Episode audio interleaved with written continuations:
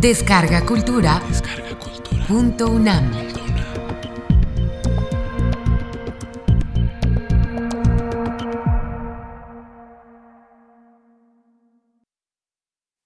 Leopoldo Solís. El futuro del análisis económico en el presente siglo. Conferencia realizada el 30 de octubre de 2014 en el Colegio Nacional. México ha recorrido un largo camino desde Tlatuani Náhuatl hasta el recién fundado sucesor del IFE, el Instituto Nacional Electoral, que debe cuidar la autenticidad de las elecciones nacionales, estatales y municipales, que puede verse como el acceso a una auténtica democracia política en la medida que el organismo constituye un ente autónomo, soberano, que refleje con transparencia las fuerzas políticas nacionales, sujeto a todos los escrutinios necesarios para que no se tenga duda de la autenticidad de la democracia mexicana, con juego de partidos políticos y alternancia de los mismos en todos los puestos electorales. Para alguien como yo que se vivió buena parte de su vida bajo la dictadura del PRI o la permanencia del PRI, esto que está ocurriendo en las elecciones me parece que es un cambio importante y representa una trayectoria de mejoramiento en el comportamiento político del país. A ver si los convenzo. Los puestos políticos existentes han pasado de, ser la colonia de una potencia europea a funcionar primero como un grupo de caudillos regionales de grupos con intereses comunes. Ahora somos un país soberano, con educación elemental universal, con técnicos y científicos capaces y con numerosas presiones de talentos estéticos. Debemos conservar nuestra condición de prosperidad vigente en el siglo XXI y subsecuentes, tal como los modelos econométricos y el sentido común señalan. Abrir la economía al exterior fue aceptar las reglas de ser miembros del GATT, dejar de utilizar el tipo de cambio como una variable de control económica para considerar el mercado de cambios solo como un mercado más, reflejo de transformaciones internas y externas como cualquier país independiente y soberano. Quizá las inequidades y democratizar el país no termina en esfera política. Se tienen que democratizar otros ámbitos de la vida de una comunidad, a riesgo de pronunciarse sobre aspectos que no corresponden a un economista, podría señalar aquellos que merecen atención. Hay también que democratizar sociedades civiles, no políticas, asociaciones profesionales, educativas, sindicales, culturales, etc. Se puede opinar que el cambio no puede ser simultáneo. Y me gustaría agregar algo adicional. De hecho, en el siglo XX pasamos por una condición, primero, de sustitución de importaciones poniendo requisitos de permisos de importación, aranceles altos para estimular la inversión interna, pero durante la administración del licenciado La Madrid, en el gabinete económico me dijo él mismo, me había enviado un memorándum que él me había pedido que revisara yo los documentos del, del gabinete económico y que le diera mi opinión si nos convenía entrar al GATT. Me dijo él, tú favoreces la idea de entrar al GATT. Le dije, sí. ¿Por qué? Que mira, el GATT es un club de los países avanzados. Y nosotros para allá vamos, si no es que ya hemos llegado. Son avanzados porque no han cometido muchas tonterías. Nosotros sí. Pero vamos a seguir el ejemplo de ellos y nos conviene hacernos miembros del GATT. Efectivamente, nos hicimos miembros del GATT y a mí me tocó observar algo que me llamó mucho la atención. Estando en un supermercado y vi a dos señoras que estaban discutiendo cuál aceite de oliva les convenía comprar. Y una le decía, mira, compra este, es español, es buenísimo. No, no, no, dice, pero aquí hay uno portugués que creo que es mejor.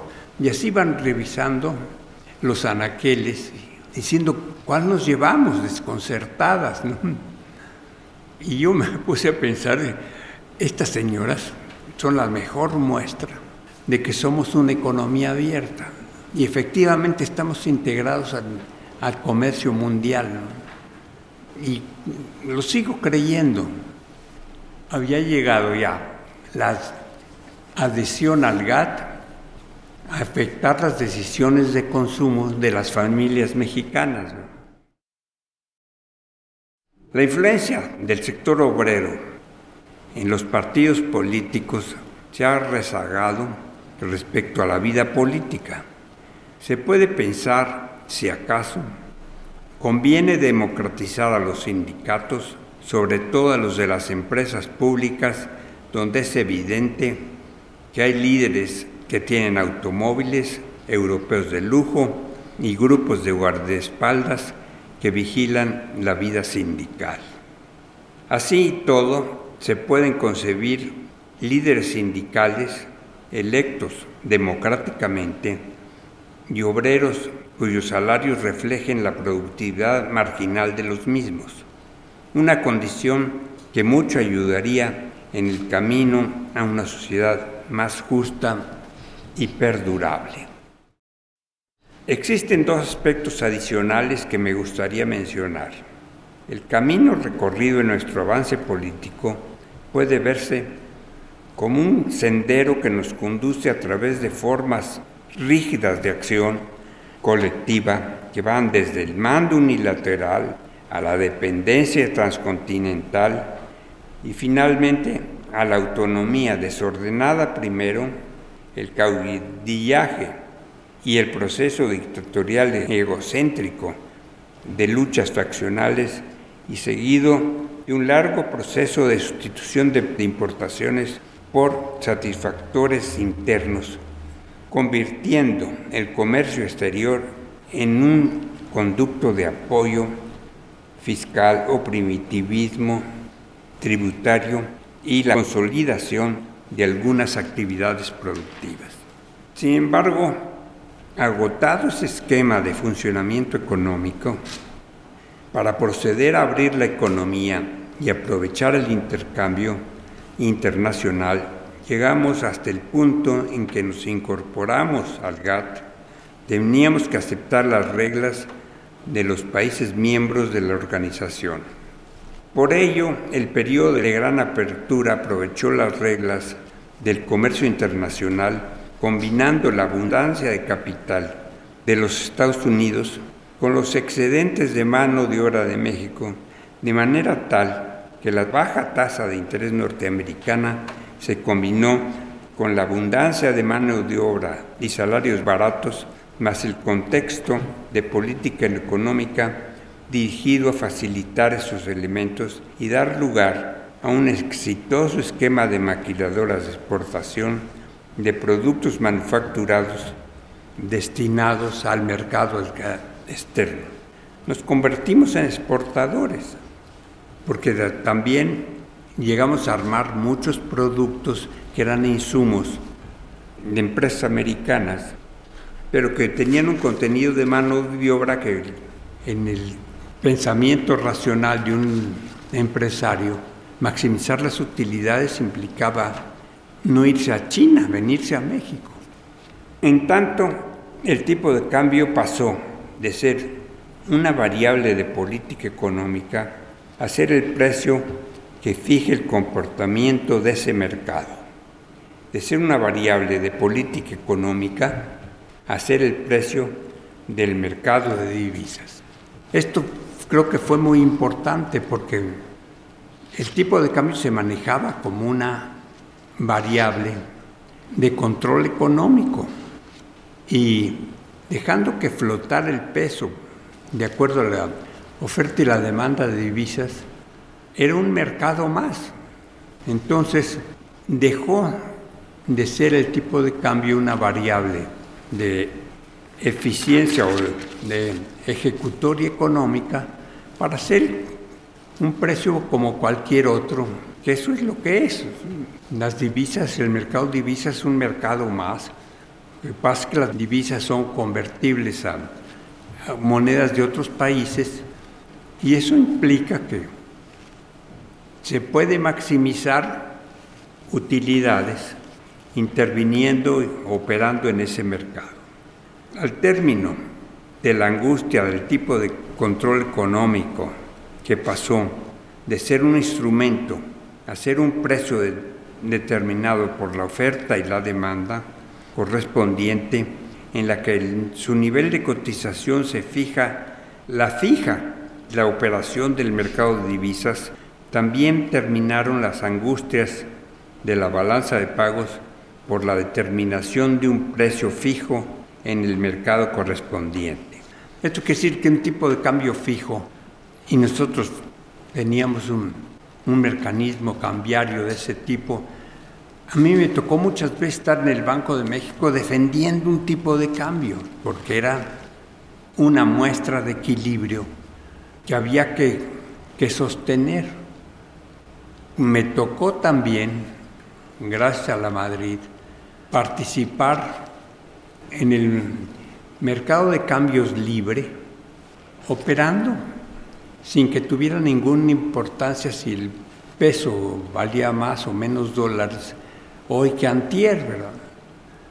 El tipo de cambio fijo como un instrumento de política de control económico es una tontería, tontería que cometimos muchísimos años. Igualmente se modificaron las variables de la política económica. Ciertamente aún queda por resolver el funcionamiento monopólico de los sindicatos, sobre todo de las empresas públicas descentralizadas. Este parece ser el siguiente problema a resolver, la democratización de los sindicatos de empresas oficiales y de trabajadores al servicio del, gobierno federal, de estados y municipios. Aquí el fondo de esto es, debemos procurar la democratización de los sindicatos, a mí francamente se me ocurre que, que sí debemos democratizar el funcionamiento de los sindicatos, porque el cambio político ya se dio, en el cual el sector obrero era una, un sector más del PRI, y ese determinaba o influía en la conducta de la autoridad económica sobre cómo manejar los hechos. Pero si ya la política económica mantiene un tipo de cambio libre y ese ya no es un obstáculo como lo fue el tipo de cambio fijo, no veo ninguna razón por qué no pudiéramos pasar además a buscar la democratización de los sindicatos. Después de, todo, ya se democratizó la vida política nacional. Y uno va y vota porque se le pega la gana y no le tiene que explicar a nadie por quién votó. Una operación de un esquema en el cual la gente toma la decisión que quiere y se elige libremente al encargado, al que vas a encargarse de un, puesto político determinado. El único razonamiento que sale de estas consideraciones es si conviene democratizar los sindicatos de tal manera que los obreros puedan votar como votamos todos los mexicanos en las elecciones em, federales o municipales o estatales, libremente. No veo yo por qué no pudiera ser así, excepto que los líderes sindicales reflejan la condición anterior de una autoridad central, que en este caso puede ser un líder obrero o un líder sindical que determina el comportamiento de la misma agrupación. Este parece ser el siguiente problema a resolver. La democratización de los sindicatos de empresas oficiales y de trabajadores al servicio del gobierno federal, de estados y municipios. La democratización de una sociedad no debe reducirse a sus unidades políticas, debe ser inherente a todos los aspectos de la sociedad, económicos, culturales, deportivos y morales. Por ejemplo, no puede observar el comportamiento de la nación inglesa y ahí toda la sociedad es democrática. ¿Por qué no lo debemos de ser nosotros? No? Evolución política. Pidiendo disculpas por enfocar temas poco asociados a mi experiencia profesional, la parte política de mis expresiones anteriores va del mando de una persona, líder tribal, casi colectivo, el representante real o virrey, al caudillo liberal, liberal o conservador, dictador, líder revolucionario, presidente nacional, elegido por un partido político dominante para llegar a un juego electoral más o menos auténtico y luego a un juego electoral abierto, a una auténtica democracia, con alternancia de partidos políticos en el control del Ejecutivo. Yo leí hace un tiempo que un, país democrático lo es democrático en, todos sus aspectos, en su comportamiento político, en su comportamiento jurídico, inclusive en el comportamiento eh, familiar. Todavía nos falta alcanzar la democratización de las relaciones eh, de asociaciones civiles, por ejemplo, la Liga de Economistas, el sindicato de tal o cual profesión, pero también debe ser democrático el comportamiento familiar, es decir, debe estar democratizado toda la sociedad. El camino ha sido largo y lleno de vericuetos, pero hemos llegado a un desarrollo institucional que garantiza elecciones honestas a niveles federal, estatal y municipal. Sin embargo, aún nos queda por delante democratizar el resto de los organismos que componen el ente social. Y me parece que los sindicatos obreros son el lastre siguiente en la lucha por alcanzar una democracia plena. Esto puede que sea una expresión un, tanto fuerte de mi parte, pero permítanme decirles lo, lo siguiente. El IFE, el antecesor del INE, se formó durante la época de los precios fijos, entre otros el tipo de cambio, y fue una evolución que propició el PRI. Yo también había leído que las condiciones de una sociedad democrática se reflejan en todas las esferas de la existencia de la misma. El PRI en su época de semipermanencia en el Ejecutivo, auspició y fue el que permitió que se creara el IFE y después se ha evolucionado al INE en el cual ahora van a haber consejeros nacionales y consejeros estatales y municipales que van a ser los que van a tomar las decisiones políticas de sus respectivas entidades eh, que estén funcionando dentro de el área de acción correspondiente. Ello yo creo que es un avance muy grande. Estamos pareciendo cada vez más ser un país serio. ¿eh? Es posible explicarse que la época del partido dominante fue superada creando instituciones políticas funcionales hasta llegar al Instituto Nacional Electoral con componentes semejantes a nivel estatal, municipal y municipal que representen intereses políticos, no económicos, ni culturales o profesionales. Un caso digno de mención lo constituye Pemex, cuyo sindicato laboral es muy poderoso sin embargo, uno encuentra en la prensa diaria artículos que destacan la ordeña ilegal de la red de tubos de transferencias de combustibles de la paraestatal. Así, el producto está sujeto a robos constantes, mientras el secretario general del sindicato posee un avión jet en, en el que viaja su familia por todo el mundo.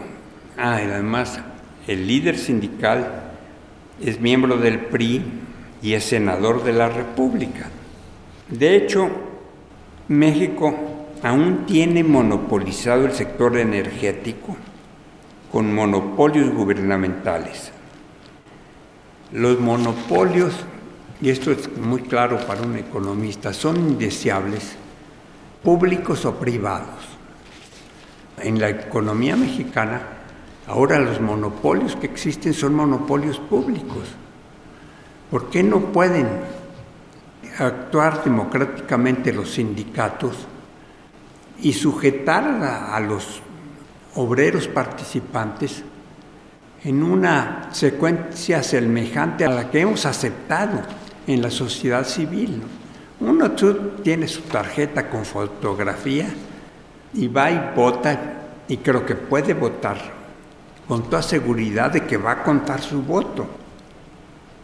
Bueno, no, no me parece que fuera excesivo el que en la vida sindical los sindicatos fueran democráticos y se comportaran como nos comportamos el resto de los mexicanos.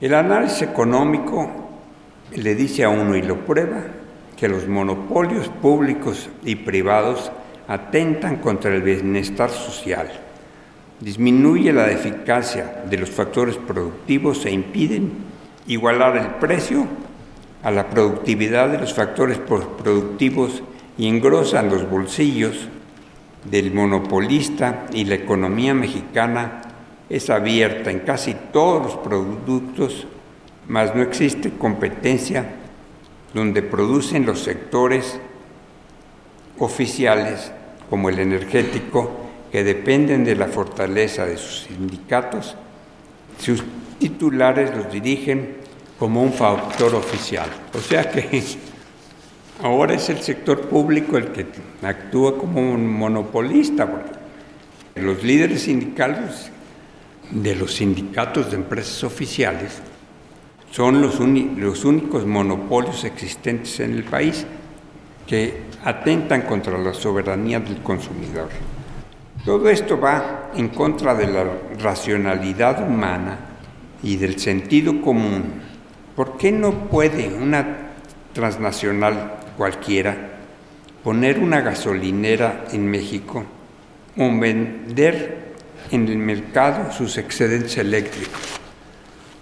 No tiene que comprar gasolina de Pemex pero si la Shell o alguna empresa europea o americana quisiera pues, poner unas gasolineras en el país no podría hacerlo por las características no monopólicas del sector.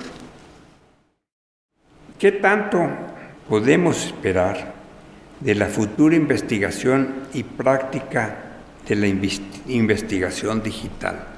Aquí ya me quito mi gorro que no me corresponde de politólogo y puedo volver a funcionar como lo que soy, un economista común y corriente.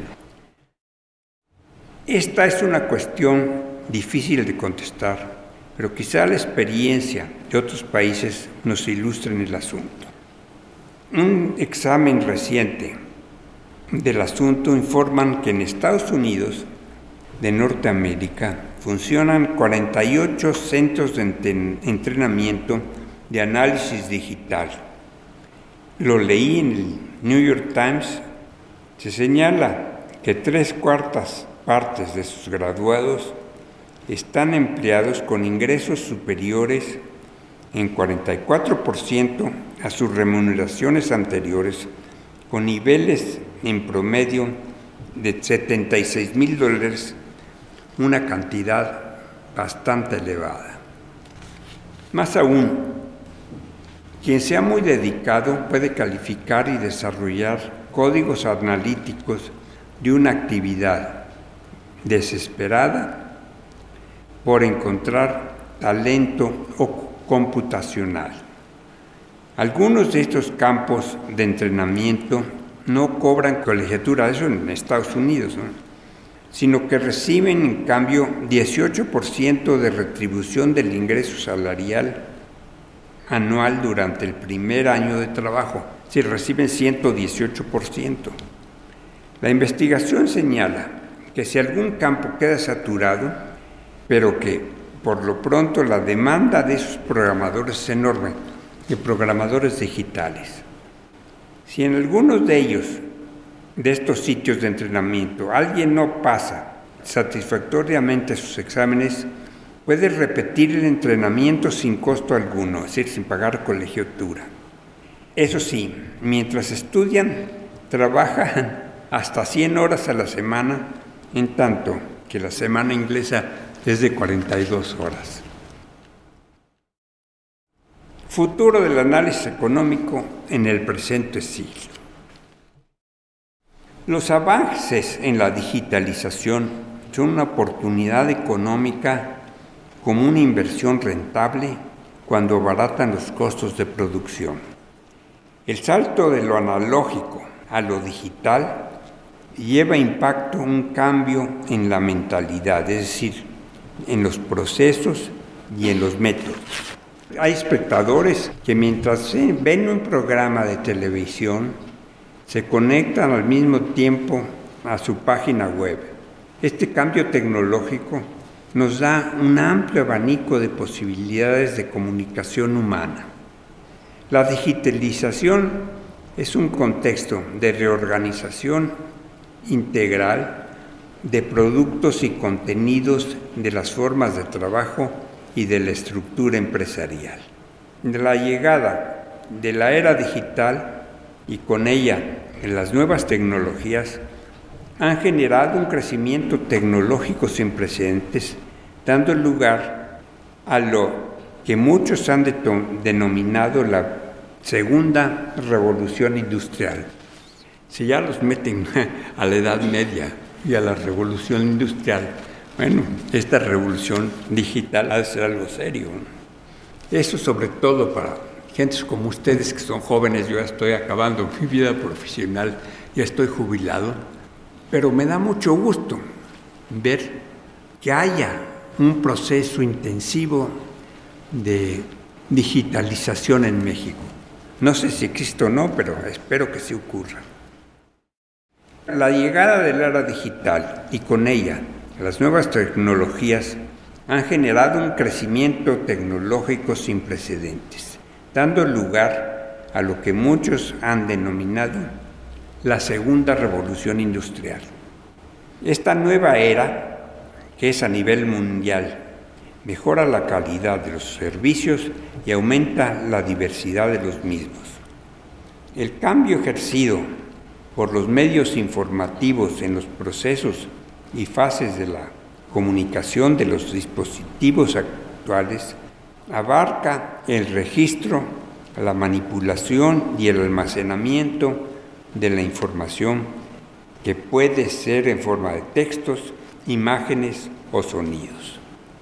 Esta información es el eje sobre el que gira la revolución tecnológica, que da una mayor intensidad y envergadura capaz de desplazar el universo cultural de una sociedad hacia formas de producción, distribución y comunicación materializadas por el ordenador.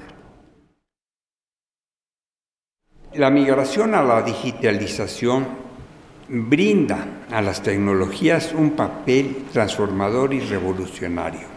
Si todos los sectores y niveles, incrementando así las posibilidades comunicativas. Este nuevo modelo de tecnología se le ha llamado la mediamorfosis, que ejerce un papel fundamental y exclusivo para el desempeño a un cambio de canales para la nueva tecnología de la comunicación. En la nueva era digital, el medio no es el mensaje, sino una encarnación de este y es considerada como un nuevo un nivel intermedio entre la ciencia y la sociedad. Estos avances tecnológicos desarrollados por la ciencia se convierten en aparatos y servicios susceptibles de la comercialización, cubriendo las necesidades de las personas mediante su adquisición. La experiencia diaria nos muestra que la forma se adopta para el uso de la tecnología y es la respuesta para los usuarios. Los antiguos medios no desaparecieron, se mantienen aquellos que han sido capaces de transformarse y adaptarse y redefine a los ya existentes. Yo les podría hacer una pregunta. El PRI regresó de nuevo a los pinos, pero a mí me da la impresión de que este PRI que regresó no es el mismo que se fue.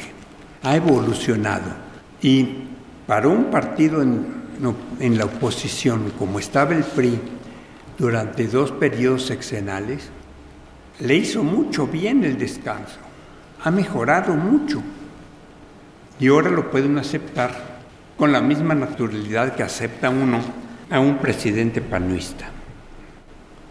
Podemos decir que la mediamorfosis en el cambio en los medios de comunicación, al avance de en los mismos, muy semejante a la de la teoría de la evolución de las especies de Darwin.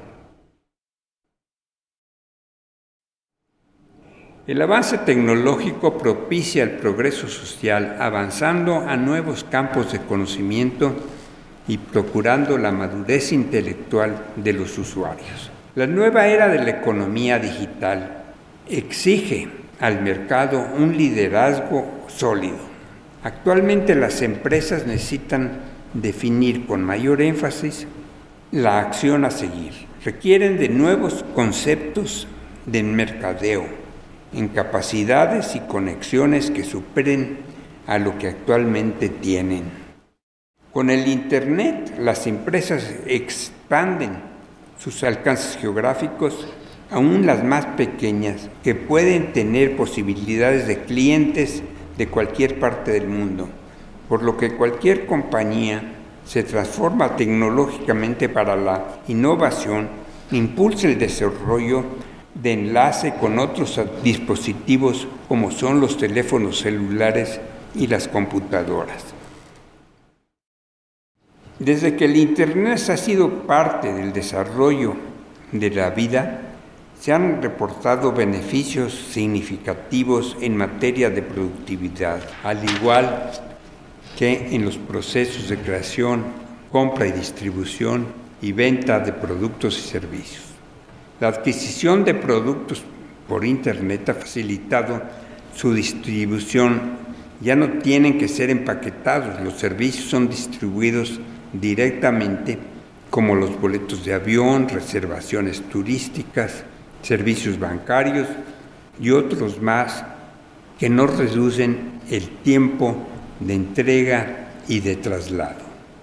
El comercio electrónico rápidamente crece al aumentar sus clientes. Estos cambios han permitido que el acceso a la compra-venta de bienes y servicios ha dejado de ser caro y restringido. Hay oportunidades para todos. Con la economía digital se relacionan los siguientes temas, globalización, conocimiento, innovación, disposición, digitalización, virtualización, convergencia, molecularización, interconexión en red, orientación a clientes, inmediatez, intermediación y discordancia. El desarrollo que ha registrado el Internet ha sido fenomenal. Dejó de ser la red particular de instituciones científicas de educación y de algunas dependencias de gobierno de algunos países para convertirse en la red pública más grande del mundo. En las empresas, para mantener un liderazgo en los mercados, es necesaria la eficacia de un ajuste en los costos en donde cada consumidor se ha convertido en un mercado objetivo. Para obtener este liderazgo, tienen que reacomodar sus estrategias empresariales, que deben estructurarse en función a la convergencia tecnológica como es la informática, las comunicaciones y la información. Con la economía digital, el tamaño de los negocios depende de la organización en la que se encuentra para la gestión de los mismos. Se considera al Internet como un instrumento de comunicación y actualmente es un medio para llegar a mercados con fines de hacer negocios. Las operaciones económicas por este medio han ocasionado el quiebre de paradigmas en la gestión de estos, cómo pensar que llegar a mercados externos es costoso y contar con especialistas de cada país que se muevan de un país a otro y que abarca los costos de operación. Cada cliente es un mercado exclusivo y cada consumidor merece atención especial en donde los negocios deben poner énfasis en sus necesidades y expectativas. Así los clientes se han convertido en el elemento más importante para las empresas donde sus opiniones vuelan en la supercarretera de la información. Cada empresa debe responder en tiempo y forma a las exigencias del mercado. Sus niveles administrativos y objetivos forman parte de la cultura empresarial, donde la eficacia es el producto del trabajo. Los negocios basados en el conocimiento especializado logran la diferencia de sus productos. Con la era virtual y que obtienen altos posicionamientos en mercados que maximiza su organización. Espero haberlos convencido de que estamos hemos entrado a la etapa de la digitalización. Y ojalá algunos de ustedes piensen dedicarse a eso. Les digo, en Estados Unidos hay funcionando ya 48 escuelas de digitalización. ¿Por qué no forman ustedes una? Muchas gracias.